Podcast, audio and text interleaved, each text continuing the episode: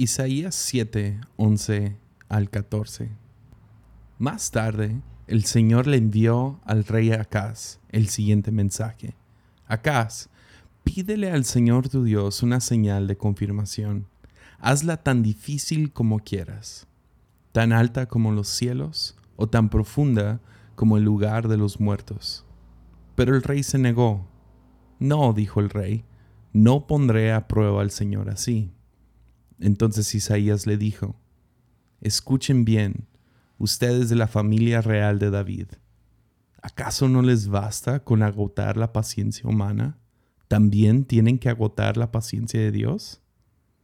Más bien, el Señor mismo les dará la señal.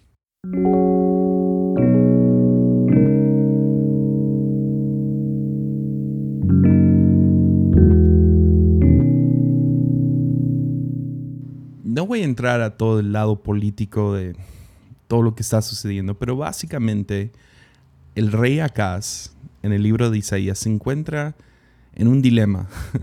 Está muy necesitado de Dios.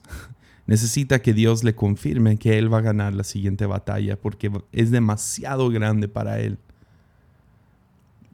Pero la Biblia nos narra una historia muy diferente a lo que encontramos en cualquier otra religión. En otras religiones encontramos a que los dioses están renuentes, pocos dispuestos a actuar, a menos de que se encuentren impresionados con nuestras súplicas o nuestra excelencia moral o aún nuestros sacrificios. Pero en la Biblia encontramos un Dios que es, que es casi al revés. En la Biblia encontramos un Dios que está buscándonos a nosotros de una manera implacable.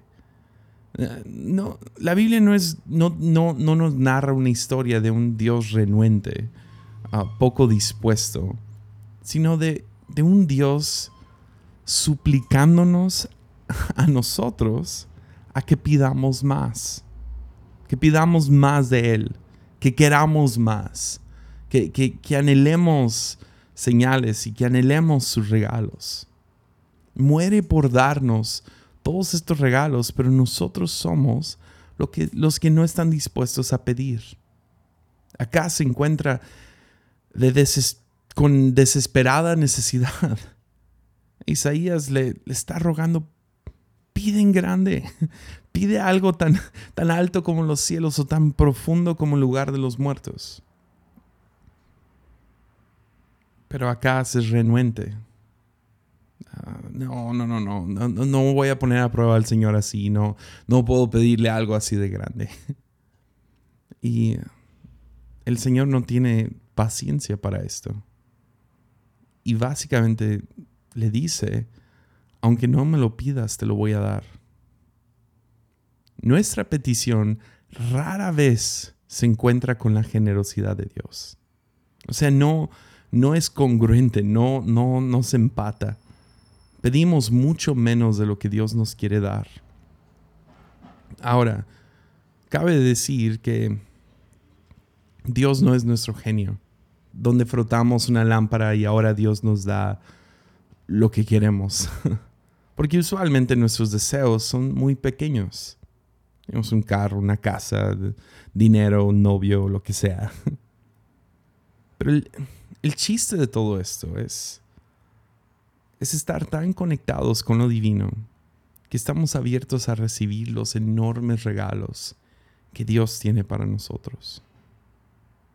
Entonces en vez de pedir el carro, pedimos el gozo y, y la habilidad de llegar a donde tienes que llegar que traería ese carro. En vez de pedir un novio, a lo mejor es hora de pedir el amor que deseamos a través de ese novio.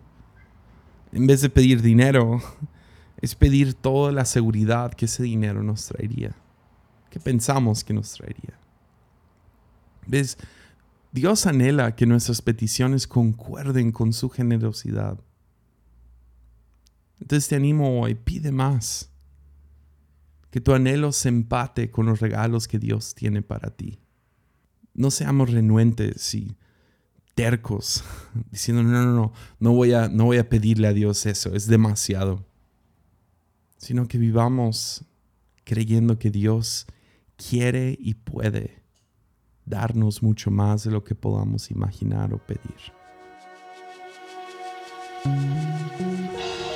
Si te gustó este episodio y quieres escuchar más, te invito a suscribirte por medio de Spotify o Apple Podcasts.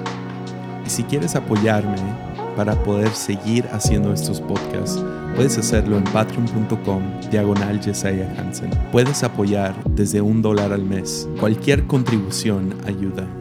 Muchas gracias.